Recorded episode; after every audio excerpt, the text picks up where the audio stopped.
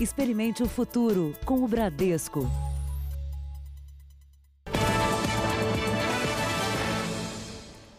Boa noite. Boa noite. Um delegado acusa a namorada de tentar matá-lo por ciúmes em São Bernardo do Campo, na Grande São Paulo. Ela teria atirado no companheiro e depois cometido suicídio. A Corregedoria da Polícia Civil instaurou inquérito para saber se a versão do delegado é verdadeira ou não. Internado em estado grave na UTI, pouco antes de entrar na cirurgia, o delegado gravou este vídeo. Ontem, Priscila, minha namorada, vi uma mensagem de antes dela ir para minha casa. Hoje de manhã, quando eu saí do banho, ela deu seis tiros em mim. Depois um tiro nela mesma. Paulo Bilinski foi atingido por três disparos dentro do apartamento em que mora, em São Bernardo do Campo, no ABC Paulista. O prédio é o mesmo onde o ex-presidente Lula tem um imóvel. A namorada do policial, a modelo Priscila Delgado de Barros, morreu com um disparo no peito. A versão de Paulo é que Priscila usou uma arma que pertencia a ele mesmo. Os vizinhos contaram que as brigas do casal eram frequentes. Após os tiros, o delegado trancou o apartamento com a namorada dentro e desceu do nono andar até a guarita. Ele estava caído na, na frente do elevador social. E aí eu fiquei um pouco ali com ele até chegar a médica do hospital, né? Para socorrer Priscila, os policiais tiveram que arrombar a porta. A modelo ainda estava viva, chegou a ser levada para o hospital, mas não resistiu. A polícia não comenta o crime, mas fontes afirmaram que, pelos ferimentos do delegado, é possível concluir que ele foi atingido enquanto tentava desarmar a namorada. Ninguém na delegacia confirma se os ferimentos dela são compatíveis com suicídio. É muito triste, tô, todo mundo chocado. É, ninguém acredita que, que o Dr. Paulo possa estar envolvido numa situação dessa. Veja agora outros destaques do dia. Co-piloto de helicóptero que levou o jovem morto em tiroteio no Rio presta depoimento. Ator Mário Frias será o novo secretário nacional da Cultura. MEC adia o Enem e data ainda vai ser definida? Frase de Lula sobre coronavírus provoca polêmica. Estudo revela que vírus não se propaga facilmente em superfícies.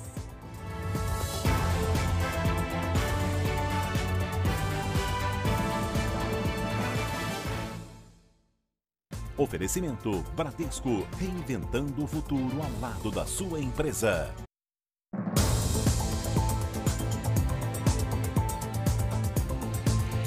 Trás de um aplicativo de namoro um golpe. Criminosos se passavam por homens atraentes para dopar e roubar as vítimas. Um golpe popularmente conhecido como Boa Noite Cinderela.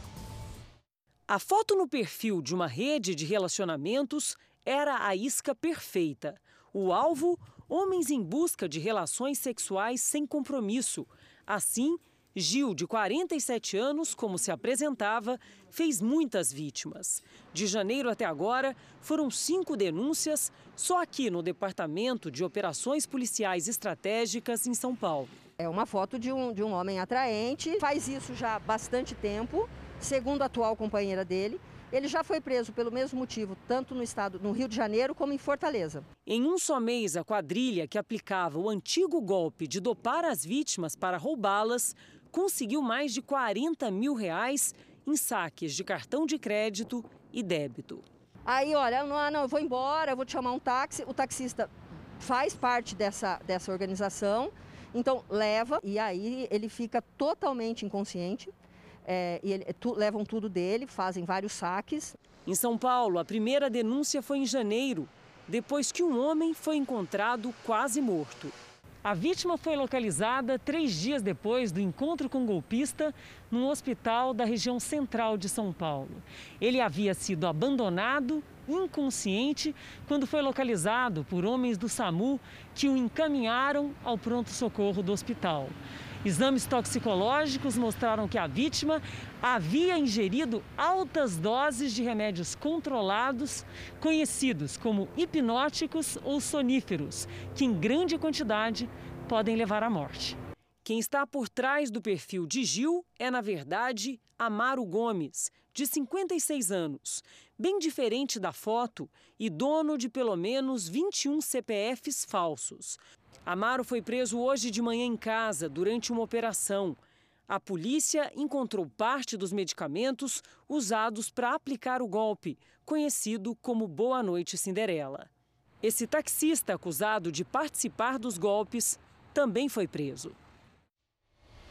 Um assalto a banco em Guaxupé, no sul de Minas Gerais, terminou com o gerente morto a tiros. Ele e a família foram feitos reféns, mas só o bancário foi levado até a agência. Os bombeiros foram rápidos, mas não conseguiram salvar a vida do gerente do banco. Alexandre Vieira Rodrigues, de 39 anos, foi baleado na cabeça por um dos assaltantes, que também morreu. Na versão da PM, os criminosos renderam o gerente, a mulher e dois filhos em casa. 15 horas depois, o grupo se dividiu. Parte da quadrilha levou os parentes para um clube da cidade. Os outros ladrões foram com Alexandre até a agência.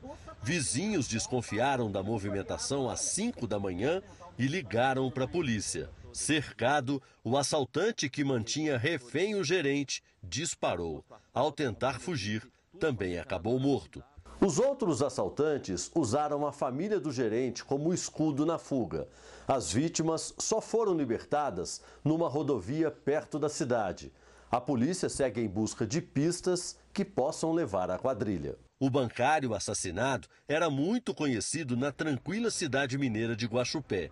Parentes e amigos lamentaram a vida interrompida de maneira tão brutal. Uma fatalidade, né? Dessas que a gente vê na televisão, não acredita que um dia acontece com pessoas da cidade. Mesmo com as fronteiras do Brasil fechadas, traficantes não param de agir. Dois foram presos perto do Paraguai e um soldado do Exército que fazia patrulha morreu ao ser atingido por um barco do tráfico. Os traficantes foram presos em Guaíra, no Paraná, e em Itaquiraí, em Mato Grosso do Sul. As duas cidades ficam às margens do rio Paraná, que é usado como rota do tráfico de drogas na região de fronteira com o Paraguai. A polícia apreendeu motores e lanchas usadas pelos criminosos. Foram embarcações como essa que se envolveram no acidente que matou o soldado Daniel Trarbach há 10 dias. Ele estava em um patrulhamento noturno no rio Paraná com dois outros militares. Ao se aproximarem de um barco suspeito, os militares tiveram a embarcação atingida pelos traficantes, que aceleraram para fugir. Trarbach caiu na água e o corpo dele foi encontrado cinco dias depois. O soldado tinha 19 anos e atuava diretamente no combate ao tráfico de drogas e contrabando. Outras três pessoas envolvidas na morte dele ainda estão foragidas. A Polícia Federal irá intensificar as ações aqui na região de fronteira para prender todos os criminosos envolvidos nessa tragédia. Mesmo com a fronteira fechada por causa da pandemia, os traficantes não pararam de agir. Por isso, o Exército e a Polícia Federal seguem em uma operação permanente na região. No Rio de Janeiro, o copiloto que ajudou a resgatar o garoto de 14 anos, ferido numa operação policial, prestou depoimento. O jovem chegou morto ao hospital. Pela manhã, amigos do jovem fizeram uma homenagem na porta da escola. O isolamento social não impediu a homenagem. Os alunos da escola se reuniram para lembrar dos bons momentos ao lado de João Pedro Matos Pinto. Era muito carinhoso, toda hora ele chegava para te abraçar. Ele era uma pessoa muito legal. Ele era amigo de todo mundo. Vai fazer muita falta. João Pedro foi morto com um tiro de fuzil em casa durante uma operação das polícias civil e federal no complexo do Salgueiro, em São Gonçalo. Ele foi levado de helicóptero para um heliponto na Lagoa, na zona sul do Rio, cerca de 40 quilômetros do local do confronto. O hospital mais perto, com o heliponto, fica apenas a 7 minutos de distância. Hoje, um dos pilotos foi interrogado na delegacia de homicídios para explicar essa decisão. O copiloto afirmou que o jovem foi trazido para o serviço aéreo da Lagoa porque é um procedimento padrão, uma vez que a estrutura daqui suporta o peso e as dimensões de um helicóptero blindado. Uma ambulância fica a postos para levar a vítima até um hospital mais próximo. No caso de João Pedro, um médico atestou a morte assim que a aeronave pousou. A família só recebeu a notícia da morte 17 horas depois. A tia reclama que não foi informada pelos policiais que estavam na ação sobre o destino de João Pedro. Eu fui lá, perguntei ao policial, gente, vocês já sabem me dizer qual local que o João foi levado? Meu radinho não está funcionando. Tinha mais de 20, 30, sei lá quantos policiais. Nenhum radinho funcionava. A ação violenta também foi criticada pelos parentes. Uma pessoa lá contou 71 tiros. Três parece ser forjado, mas 71 tiros na casa. A Corregedoria Geral da Polícia Civil diz que vai investigar a conduta dos policiais que participaram da ação. Pedidos de recuperação judicial e falência cresceram no país, principalmente no último mês, segundo dados da Serasa. As micro e pequenas empresas são as mais vulneráveis. Nem a experiência de quase quatro décadas livrou o empresário gaúcho da crise. Esta tradicional lanchonete de Porto Alegre precisou demitir todos os funcionários e fechar as portas depois de 38 anos de funcionamento. Foi doloroso, é triste, mas olha, foi achada a melhor solução. Um levantamento feito pela Serasa Experian mostrou que só no mês de abril, 120 empresas entraram com pedido de recuperação judicial, crescimento de 46% em relação a março. Os pedidos de falência também aumentaram 25% no mesmo período. A pesquisa revela, no entanto, uma queda no número de recuperações judiciais concedidas às empresas e também na quantidade de falências decretadas. Isso se deve, segundo a Serasa, às medidas de restrição que alteraram o funcionamento de cartórios e varas judiciais. O estudo aponta ainda que os pequenos negócios são os mais vulneráveis, liderando o ranking de pedidos de recuperação judicial. Das 377 solicitações feitas nos primeiros quatro meses do ano, 226 eram de microempresas. Em média, ele tem um caixa para 15 dias, e isso dificulta muito em cenário de crise. Né? Como nós estamos falando de um fechamento e de um isolamento social, onde as atividades foram suspensas, ele não consegue é, ficar muitos dias sem faturamento. Manter uma empresa viva é muito mais barato e melhor do que você quebrar essas empresas e depois dizer que vai gerar um novo emprego. Custa muito mais caro a nível econômico, a nível social, uma catástrofe e a nível nação. É um caminho pouco inteligente. Para saber mais sobre os pedidos de recuperação judicial de empresas, é só aproximar a câmera do celular para o QR Code que está aparecendo na tela. Vamos aos números da Covid no Brasil. Hoje são 291.579 casos da doença, 18.859 mortes, com 888 registros nas últimas 24 horas. 116.683 pacientes já se curaram da doença e 156.037 estão em acompanhamento neste momento. Entre os países mais afetados pela Covid-19, o Brasil tem o menor número de casos por milhão de habitantes.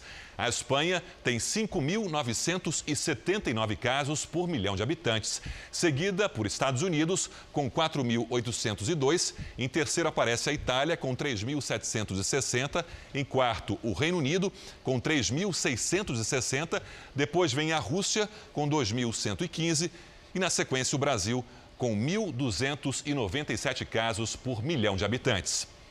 O Ministério da Saúde divulgou hoje o protocolo para o uso da cloroquina em pacientes com sintomas leves da Covid-19. Quem fizer uso da medicação terá que assinar um termo de consentimento.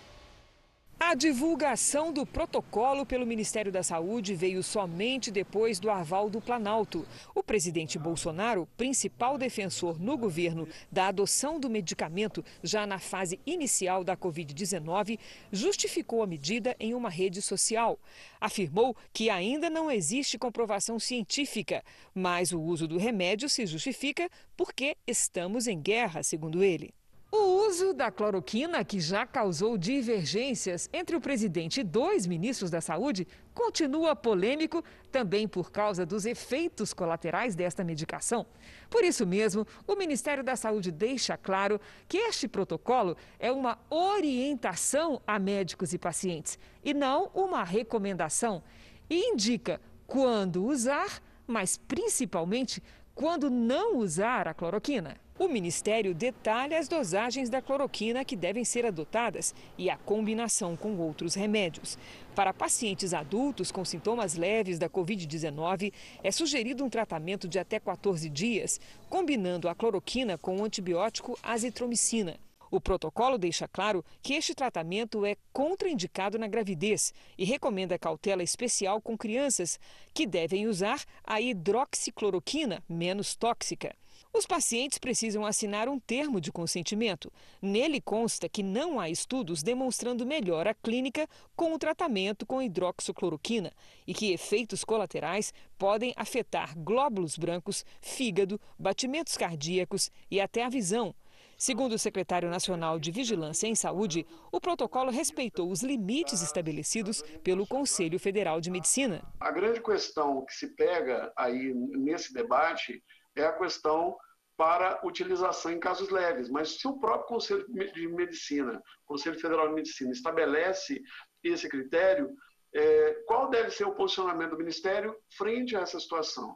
Então, eu creio que o que está deixando mais claro é a dosagem e também a, em que contexto que deve se dar a, a, a prescrição, caso o médico considere relevante a adoção deste medicamento como um parte do seu arsenal terapêutico.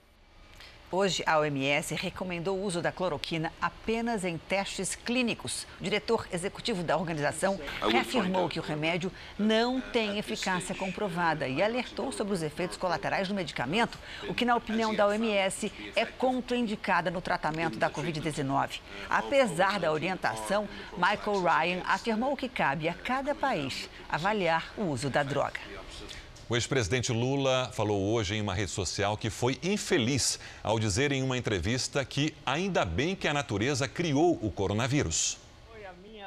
Lula conversava com o jornalista Mino Carta, da revista Carta Capital, sobre a importância do Estado, quando falou. Eu, quando eu vejo, sabe, essas pessoas acharem bonito que tem que vender tudo que é público, que o público não presta nada, ainda bem que a natureza, que a natureza contra a vontade da humanidade, criou esse monstro chamado coronavírus, porque esse monstro está permitindo que os cegos enxerguem, que os cegos começam a enxergar que apenas o Estado é capaz de dar solução a determinadas crises. Hoje, depois da repercussão negativa, o ex-presidente pediu desculpas nas redes sociais e disse que usou uma frase infeliz. Eu peço desculpa porque a frase não cabia naquilo que eu queria falar.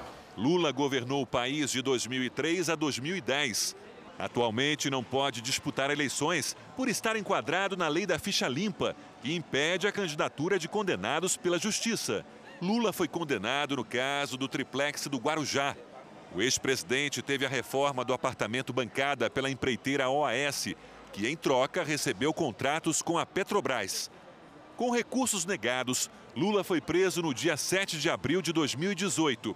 Só deixou a cela de 15 metros quadrados na Superintendência da Polícia Federal de Curitiba depois de 580 dias. Em 8 de novembro do ano passado, graças à decisão do Supremo, que determina o início do cumprimento da pena só depois que todos os recursos dos réus estejam esgotados.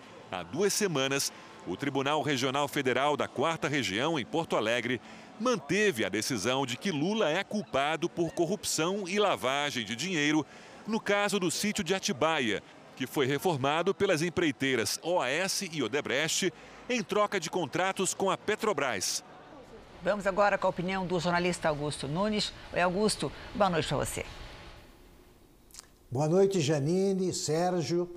Boa noite a você que nos acompanha.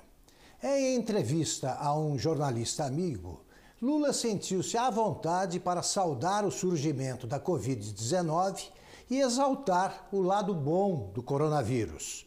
Um dos piores momentos já lidera o ranking das declarações mais imbecis inspiradas na pandemia. Abre aspas. Ainda bem que a natureza, contra a vontade da humanidade, criou este monstro chamado coronavírus, porque este monstro está permitindo que os cegos comecem a enxergar que apenas o Estado é capaz de dar solução a determinadas crises. Essa crise de coronavírus, somente o Estado pode resolver isso. Fecha aspas. É natural que Lula tenha saudade da máquina estatal que chefiou. Ele usou o Estado brasileiro para criar o mensalão, o petrolão e o maior esquema corrupto da história. Em 10 anos, ficou milionário. É claro que, se estivesse no cargo, o ex-presidente presidiário não perderia a chance de multiplicar a fortuna, tendo como comparsa um vírus chinês. O presidente Jair Bolsonaro disse que o ministro interino da Saúde, Eduardo Pazuello, fica no cargo por enquanto. E Regina Duarte deixou a Secretaria da Cultura depois de dois meses no cargo. O ator Mário Frias assume a função. Regina Duarte foi logo cedo ao Palácio da Alvorada acompanhada da deputada Carla Zambelli. Na chegada, já demonstrava que estava ali se despedindo.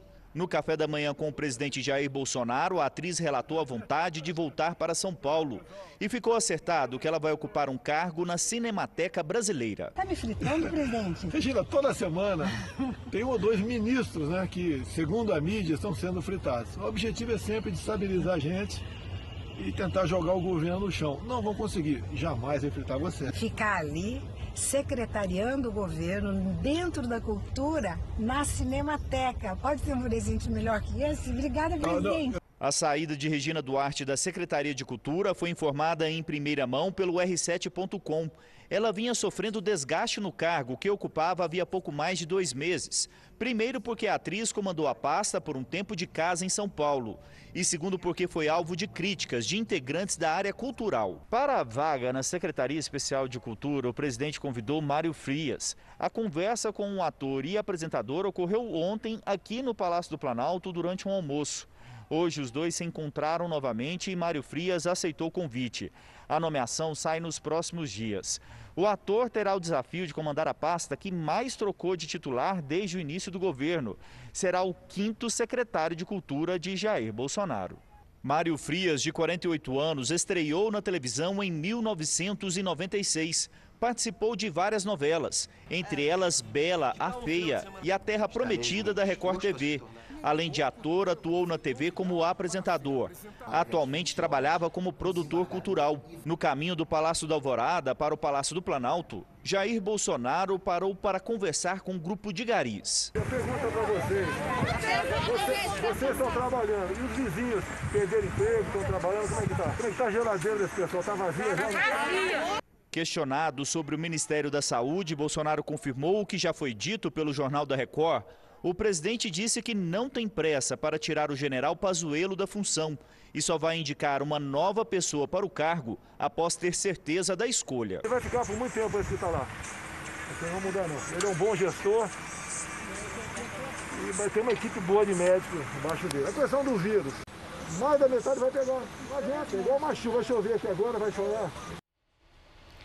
Pesquisadores de Santa Catarina encontraram fósseis de répteis que viveram na região antes dos dinossauros. A descoberta só foi possível porque o estado enfrenta uma forte estiagem. Santa Catarina está sofrendo com a pior seca dos últimos 14 anos. O nível dos rios está bem abaixo da média e a produção agrícola registra perdas. A estiagem já prejudica o abastecimento de água em várias cidades de Santa Catarina a Prefeitura de Palhoça, na Grande Florianópolis, decretou situação de emergência. No norte do estado, a seca acabou permitindo uma descoberta. O nível do Rio Negro baixou tanto que as rochas ficaram expostas. Foram moradores de Três Barras, na divisa entre Santa Catarina e Paraná, que chamaram os pesquisadores do Centro Paleontológico da Universidade do Contestado de Mafra. Os especialistas concluíram que os fósseis são de mesossauros, répteis aquáticos que viveram na Terra bem antes dos dinossauros, 280 milhões de anos atrás. Os animais eram, chegavam no máximo aí a em torno de 80 centímetros até um metro de comprimento. Tinham membranas entre os dedos para facilitar o nado, se alimentavam de pequenos crustáceos. A descoberta ainda está sendo estudada pelos pesquisadores e depois será encaminhada para um museu da região. É uma possibilidade é, única para a ciência aí poder ter mais informações, dados aí com relação à história antiga aqui da região. Seca no sul e chuva na região nordeste. Em Salvador e João Pessoa já choveu mais que o esperado para o mês inteiro. Boa noite, Lidiane. Como é que fica o tempo amanhã? Olha, Janine, os estados do sul devem receber chuva pelo menos até sexta-feira. Bom. Agora o Nordeste, embaixo d'água, segue, Hum. viu? Boa noite para todo mundo que nos acompanha. Ventos formam nuvens carregadas em toda a costa nordestina com alerta para temporais e mar agitado em Alagoas, Sergipe e no Recôncavo Baiano.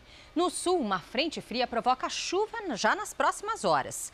Alerta para ventania de 60 km por hora no Rio Grande do Sul e em Mato Grosso do Sul. No sudeste, mar agitado com ondas de até 2,5 metros e meio entre São Paulo e Rio de Janeiro. Tempo firme de Santa Catarina até o interior nordestino. Tarde com baixa umidade do ar entre o Paraná e Goiás. Em Porto Alegre, chove à noite, máxima de 28 graus. Em Goiânia, sol com 32. Em Maceió, faz 28 com chuva.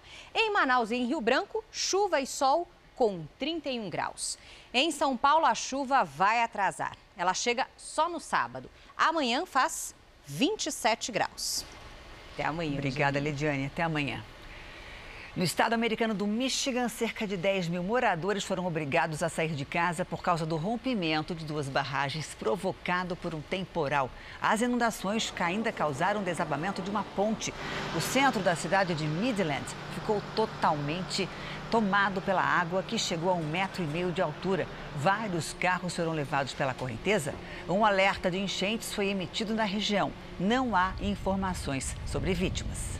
E um ciclone provocou destruição no leste da Índia e em Bangladesh. Pelo menos 12 pessoas morreram. Os ventos chegaram a 180 quilômetros por hora. O governo indiano removeu milhões de moradores de áreas de risco. Eles foram para abrigos em regiões mais altas.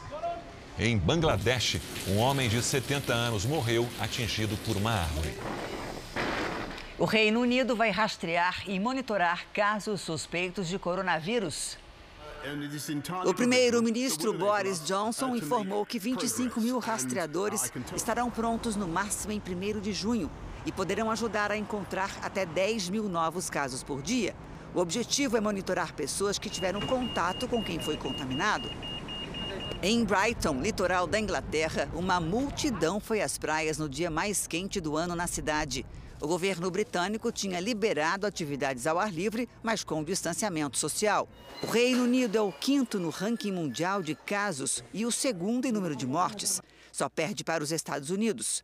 Na França, o ministro da Saúde afirmou que 10 dias após o fim do isolamento, não houve aumento na taxa diária de novas infecções e que a quantidade de pessoas internadas com a doença teve queda. Na Espanha, a partir de amanhã, será obrigatório o uso de máscara nas ruas para evitar a disseminação do vírus. A seguir, o empresário Paulo Marinho presta depoimento na Polícia Federal no Rio de Janeiro. E daqui a pouco, o feriadão tem bloqueio de turistas nas praias de São Paulo.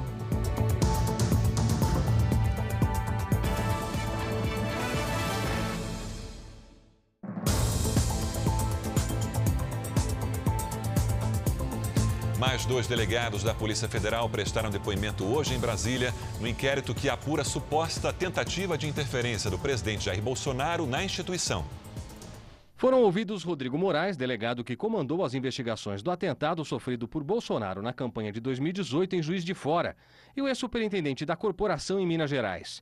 Cairo Costa Duarte disse que esteve com o presidente em duas ocasiões para detalhar as investigações do caso Adélio Bispo. Também respondeu aos delegados que Bolsonaro nunca manifestou insatisfação em relação ao aprofundamento das investigações. O recém-nomeado diretor executivo da corporação, Carlos Henrique Oliveira, depôs ontem pela segunda vez. Ele mesmo pediu para falar novamente. Carlos, que foi superintendente da PF no Rio de Janeiro, disse que se encontrou com o presidente Bolsonaro no ano passado. O convite teria sido feito por Alexandre Ramagem, diretor da BIM. Segundo o depoimento, perguntado se durante a audiência com o presidente Bolsonaro e o delegado Ramagem houve algum tipo de questionamento pelo presidente da República ou pelo delegado Alexandre Ramagem, respondeu que não, que a reunião durou cerca de 20 a 30 minutos e que durante essa reunião escutou o presidente falar de sua trajetória, como normalmente ele fala ao público. Que nessa reunião o presidente Jair Bolsonaro não mencionou a investigação da Polícia Federal sobre o atentado à sua vida. Para investigadores que participaram do depoimento, o encontro do ex-chefe da PF no Rio com Bolsonaro seria uma evidência da tentativa de interferência do presidente na corporação. Procuradores ouvidos pelo Jornal da Record lembram que seria o único caso de um encontro entre o presidente e um delegado indicado a uma superintendência. À época da reunião, Carlos ainda era corregedor da PF e já havia recebido aviso da promoção. O ministro Celso de Mello, relator do caso no Supremo Tribunal Federal, avalia a divulgação integral do vídeo gravado durante a reunião ministerial. A decisão, segundo o próprio ministro, deve sair até sexta-feira. Os advogados de Moro deram entrevista após os depoimentos. A gente aguarda com muita serenidade esse, essa decisão do ministro decano. Nosso pedido é para que o vídeo seja é, divulgado em, na íntegra, mas respeitaremos a decisão do ministro naquilo que for conveniente para o procedimento. Vai esclarecer e corroborar tudo aquilo que a gente tem mencionado e que o ex-ministro Sérgio Moro falou é, em seu depoimento. O presidente Jair Bolsonaro sustenta que, ao falar da troca de segurança no Rio, se referia à segurança pessoal dele naquele estado, feita pelo Gabinete de Segurança Institucional, comandado pelo general Augusto Heleno, sem vínculo com o ex-ministro Sérgio Moro. O empresário Paulo Marinho prestou depoimento na Polícia Federal no Rio de Janeiro. Ele foi convocado para falar sobre a acusação de um suposto vazamento de informação da PF para o senador Flávio Bolsonaro. Vamos ao Rio de Janeiro ao vivo com Vanessa Libório. Vanessa, boa noite. Oi, Sérgio, boa noite para você, boa noite a todos. O depoimento de Paulo Marinho durou cinco horas. Ele deixou aqui a sede da Polícia Federal há pouco mais de uma hora e não divulgou o teor desse depoimento, alegando que o inquérito está em sigilo. Paulo Marinho veio até aqui para esclarecer a denúncia de que um delegado da Polícia Federal passou informações privilegiadas ao senador Flávio Bolsonaro sobre a Operação Furna da Onça em novembro de 2018. O desdobramento da Lava Jato investigou Fabrício Queiroz, suspeito de administrar um esquema de desvio de verbas no gabinete de Flávio Bolsonaro, quando ele ainda era deputado estadual. A defesa do senador nega a denúncia. O senador Flávio Bolsonaro é vítima de fake news, é vítima de informações distorcidas, fora do contexto que acabam se tornando mentiras. Caso fosse verdade, o máximo que acarretaria tal conduta seria um processo administrativo disciplinar por parte da Corregedoria da Polícia Federal para apurar as condutas do referido delegado federal. Nada tendo a ver com Flávio Bolsonaro nem com nenhum membro da família Bolsonaro. A campanha SOS Família do Sertão está ajudando moradores do interior do Nordeste em meio à crise da pandemia e pode fazer muito mais com a sua participação. Para doar, é só aproximar o celular do QR Code que está no canto da tela. Os alimentos comprados com as doações são higienizados e distribuídos em filas como esta ou levados até as casas das pessoas. Reabastecem as geladeiras e põem comida nas panelas. Se você ainda não contribuiu, Faça a sua doação para que a ajuda continue chegando a quem precisa e leve em tempos difíceis alívio e esperança. Veja a seguir, região sudeste é a mais atingida pelo roubo de carga no país. E também deputado sofre atentado e escapa porque o carro era blindado.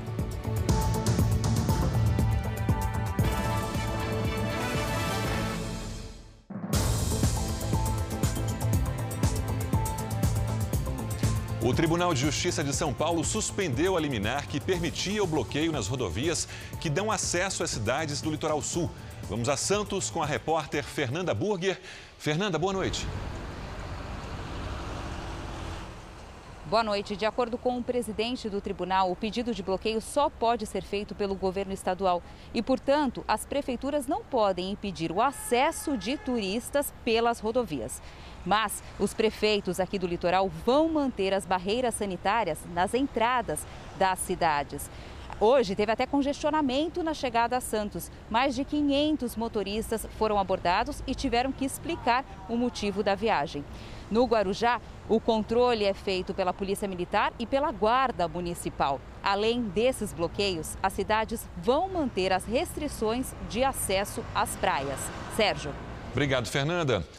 Janine, como é que fica a situação no norte de São Paulo? Então, essa decisão da Justiça não atinge os prefeitos do litoral norte de São Paulo e eles também vão manter os bloqueios de acesso para impedir a chegada de turistas. Na rodovia dos Tamoios, principal acesso ao litoral norte de São Paulo, a sinalização informa que as praias estão interditadas. Na entrada de Caraguatatuba, a vigilância sanitária para todos os carros com placas de fora. As equipes medem a temperatura do motorista e passageiros e só deixam passar trabalhadores de serviços essenciais. Turistas são orientados a retornar. Tem que fazer isso mesmo, né? Porque do jeito que está a situação, né? Eu acho, concordo. A barreira sanitária também foi montada na entrada de São Sebastião.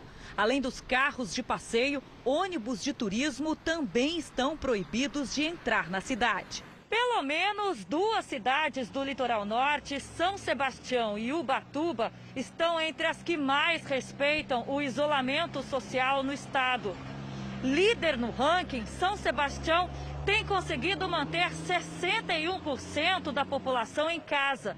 Segundo o prefeito da cidade, os feriados costumam trazer mais de 100 mil turistas para as praias. Nós tivemos três feriados prolongados nesses últimos 60 dias e ficou muito claro para nós que após cada feriado, o número de casos aumenta 30%. Portanto, esse mega feriado vai provocar um estrago no sentido de ampliar o número de casos de contaminados pelo coronavírus na nossa cidade. Restaurantes, cafeterias e o comércio voltam a funcionar de forma gradual em Porto Alegre. A repórter Paloma Poeta tem os detalhes ao vivo. Paloma, boa noite. Boa noite, Sérgio, Janine. Com esse novo decreto da Prefeitura de Porto Alegre, podem funcionar aqui na capital gaúcha restaurantes, cafeterias, shopping centers, galerias comerciais e academias. Mas precisam seguir restrições que também estão nesse decreto. Os estabelecimentos podem trabalhar com no máximo 50% da capacidade total de ocupação.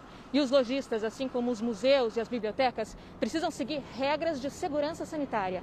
Os microempresários, assim como os profissionais liberais e autônomos do setor de serviços, como é o caso dos salões de beleza, por exemplo, já tinham recebido autorização para voltar ao trabalho há cerca de um mês. Com relação às redes pública e privada de ensino, ainda não há uma previsão de retomada das aulas. Janine, Sérgio. Obrigado, Paloma. Obrigada, Paloma.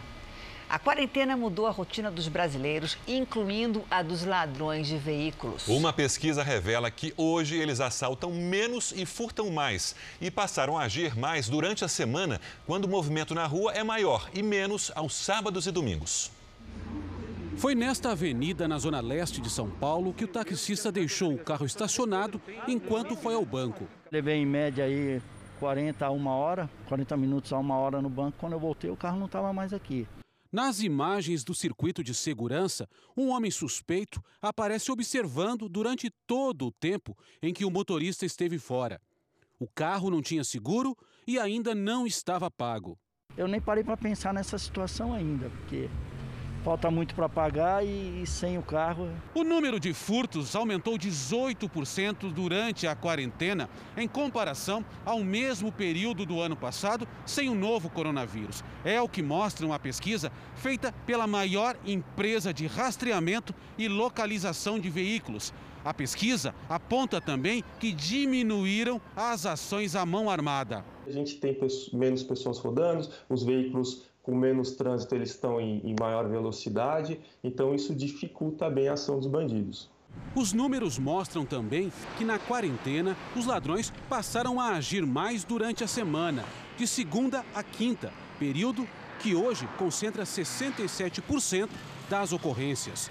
No ano passado, a maioria dos roubos e furtos acontecia de sexta a domingo. A gente percebeu que a exposição dos carros ela está maior hoje durante a semana.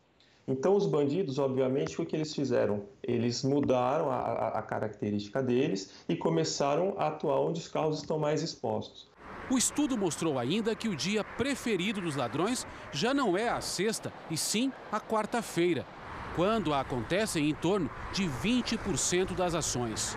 Numa quarta, dia 8 de abril, se foi a van usada no transporte de estudantes. Era da Magda, que ficou em uma situação difícil. Acabei de chegar da padaria, não demorou 15 minutos e já não estava mais o meu veículo lá. É dele que eu vivo, é dele que vem o meu ganha-pão, o sustento da minha família. Oito em cada dez roubos de carga no Brasil acontecem no Rio de Janeiro e em São Paulo. Mas nem por isso outros estados estão livres de quadrilhas nas estradas. Um homem de 26 anos foi preso na BR-153, município de Rianápolis, a 160 quilômetros de Goiânia. Ele estava nesse carro roubado. Os comparsas conseguiram fugir. A quadrilha estava sendo procurada desde a semana passada, quando tentou roubar uma carga de defensivos agrícolas na mesma rodovia. Os ladrões só não conseguiram porque a carreta tombou. No carro deles havia um revólver e um aparelho que bloqueia o sinal do rastreador do caminhão. A partir do momento que bloqueia o sinal, a empresa perde totalmente o sinal do veículo. Um levantamento da Associação Nacional do Transporte de Cargas e Logísticas aponta que no ano passado o número de roubo de cargas no Brasil foi o menor em cinco anos.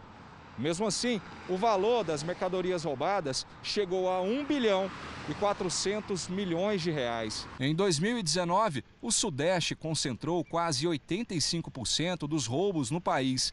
De cada 10 ações, quatro foram no Rio de Janeiro e quatro em São Paulo. O cidadão que vai para a rodovia para roubar, ele já vai contratado para roubar um tipo de carga. E já tem toda uma logística por trás. Só depois de esfriar da carga que o receptador a recebe.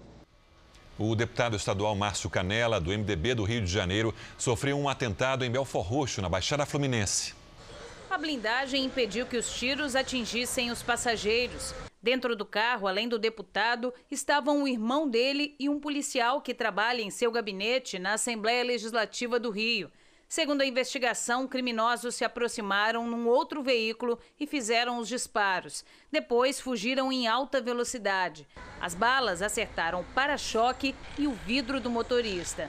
Deram tiro para matar, você viu onde que pegou o tiro ali, né? O negócio foi muito sério. O parlamentar, que tem porte de arma, fez alguns disparos, mas não atingiu ninguém. Aos investigadores, o deputado contou que havia acabado de deixar o escritório no centro de Belfort Roxo quando sofreu o ataque.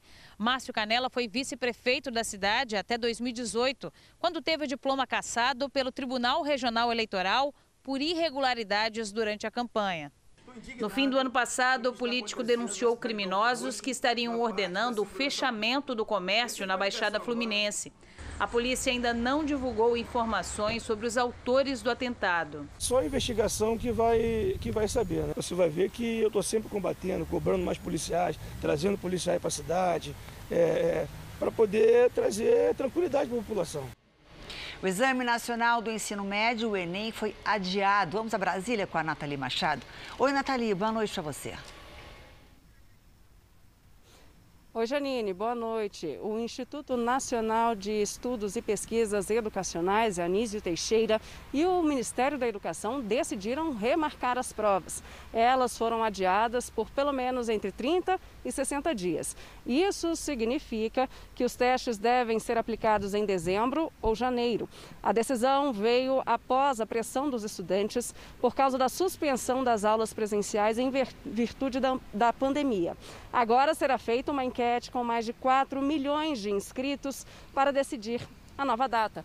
E nós entrevistamos o professor e diretor de rede educacional Rodrigo, desculpa, Fulgêncio, que contou como essa medida foi recebida pelos estudantes. Muitos alunos têm visto como uma medida positiva.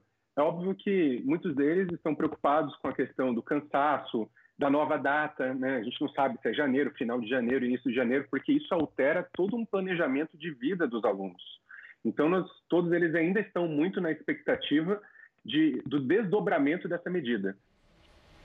Com o adiamento do Enem, o candidato terá mais tempo para se preparar. No r7.com você encontra informações sobre aulas online de graça. A partir de hoje, shoppings de Salvador estão autorizados a funcionar em esquema drive-thru com medidas de segurança. A solução é uma tentativa de recuperar o prejuízo e já está funcionando em quase metade dos shoppings de todo o Brasil. O cliente só pode chegar de carro e dali não sai em momento algum. O vendedor traz o produto escolhido, a compra é finalizada e ele vai embora. É o sistema drive-thru, a saída encontrada por muitos shoppings para voltar a funcionar. Achei ótimo porque aqui tem toda a segurança, essa forma de compra é com segurança e aqui está muito bem organizado. Em Salvador, a modalidade começou como um teste no Dia das Mães. Agora, os estabelecimentos já estão autorizados a funcionar nesse esquema com regras de segurança. Este advogado experimentou pela primeira vez e aprovou. Esse momento provoca que a gente se reinvente nas nossas atividades, né? Profissão, comércio. Segundo a Associação Brasileira de Shopping Centers, quase a metade dos estabelecimentos já adotou o novo sistema em 24 estados. E não se trata apenas de comodidade. Para quem trabalha, é uma questão de necessidade. A gente não deixa de estar tá movimentando o funcionamento da loja, não deixa de estar, tá, não deixa de estar tá fazendo um capital de giro, porque para manter o meu emprego a gente estava precisando de alguma forma vender. A lojista diz que o drive-thru não resolve todos os problemas, mas ajuda a retomar as vendas. A ideia do drive-thru de, de, trazer acessibilidade para o cliente foi realmente o que fez o nosso faturamento sair de zero e aumentar mais de 60%. Grandes redes de varejo também mudaram a forma de se comunicar com os clientes diante da pandemia, mas isso sem abandonar o diálogo constante.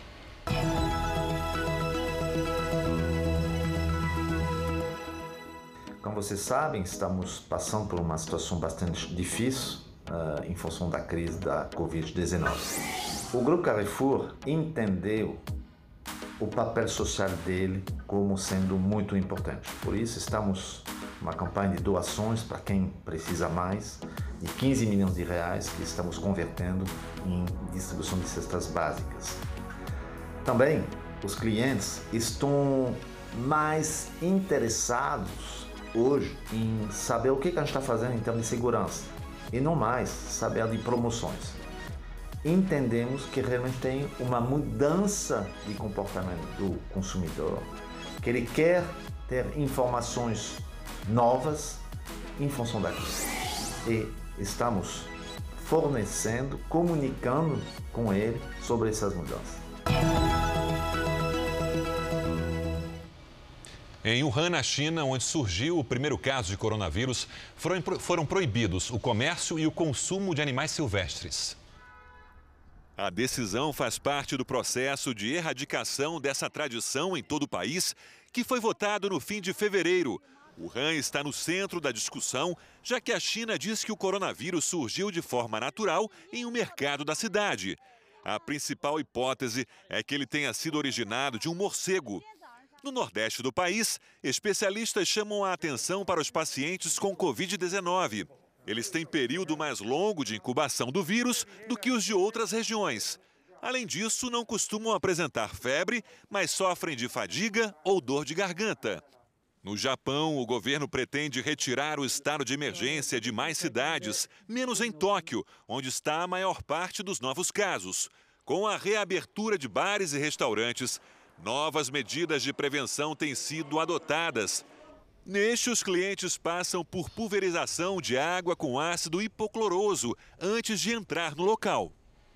Vamos agora aos Estados Unidos, porque o presidente Donald Trump e o secretário de Estado Mike Pompeo voltaram a culpar a China pela crise do coronavírus. Boa noite, Heloísa Vilela. O que, que o presidente disse dessa vez? Boa noite, Janine. Uh, Trump usou as redes sociais para acusar a China de ter sido incompetente e de, com isso, ter provocado um massacre global. Na mesma linha, o secretário de Estado Mike Pompeo disse, com ironia, que quer ver a China cumprir a promessa que fez essa semana de doar o equivalente a 11 bilhões e 500 milhões de reais para a Organização Mundial de Saúde. O secretário acrescentou ainda que a quantia não é nada se for comparada ao custo que a China impôs ao mundo com a pandemia. O governo americano anunciou hoje mais uma ajuda financeira ao Brasil para conter os impactos do coronavírus. Serão quase 15 milhões de reais para comunidades da Amazônia e para refugiados. Esse é o terceiro pacote de ajuda financeira ao Brasil anunciado no último mês, num total de 37 milhões de reais. E aqui nos Estados Unidos, o Centro de Controle de Doenças disse hoje que o coronavírus não se espalha facilmente quando está depositado na superfície dos objetos. Vamos ver na reportagem. O risco de pegar o vírus ao tocar em uma superfície infectada não é tão grande como se imaginava, segundo o CDC. A agência reforçou que a principal forma de contágio da Covid-19 é pelo ar mas destacou a importância de lavar as mãos, do uso de álcool gel e da limpeza de mesas, cadeiras e maçanetas. Isso principalmente na reabertura de escolas, comércio e transportes. A instituição divulgou hoje um relatório de 60 páginas com recomendações para a retomada das atividades no país. Os 50 estados americanos já afrouxaram de alguma maneira as medidas de isolamento social. Mas assim como cada um adotou a quarentena de forma e em momentos diferentes, agora também as regras e cronogramas variam. O guia diz que no metrô, por exemplo, os passageiros terão que manter distância uns dos outros. Mas em Nova York, onde essa é a realidade diária dos carros e estações, ninguém faz ideia de como manter a norma. Da mesma forma, as escolas já pensam em criar turnos e dividir os alunos para não juntar muita gente quando reabrirem. Não vai ser fácil fazer os alunos usarem máscara o tempo todo e manterem as mãos limpas. Dois estudos publicados hoje por uma equipe de pesquisadores de Harvard mostraram pela primeira vez que pessoas infectadas pelo coronavírus podem ficar imunes à doença. Em testes com animais, nove macacos foram infectados e desenvolveram a Covid-19. Depois de recuperados e expostos por uma segunda vez ao vírus, o sistema imunológico protegeu os animais de uma nova infecção. Numa segunda pesquisa, a equipe vacinou 25 macacos com protótipos de vacinas de DNA. Todos que receberam as doses desenvolveram anticorpos, alguns na mesma quantidade que os macacos que foram contaminados no primeiro estudo. Os pesquisadores agora precisam determinar se a resposta imune é permanente. Vamos torcer. Daqui a pouco, na live do JR, vou conversar com Renato Casagrande. Ele é especialista em educação e ele vai falar sobre os impactos do coronavírus na rotina dos estudantes. É só entrar nas contas do Jornal da Record no Instagram, no Facebook e também no YouTube. O Jornal da Record termina aqui. A edição de hoje na íntegra e também a nossa versão em podcast estão no Play Plus e em todas as nossas plataformas digitais. E à meia-noite e meia tem mais Jornal da Record. Fica agora com a novela Apocalipse. Boa noite para você. Se cuidem e a gente se vê amanhã. Boa noite e até amanhã.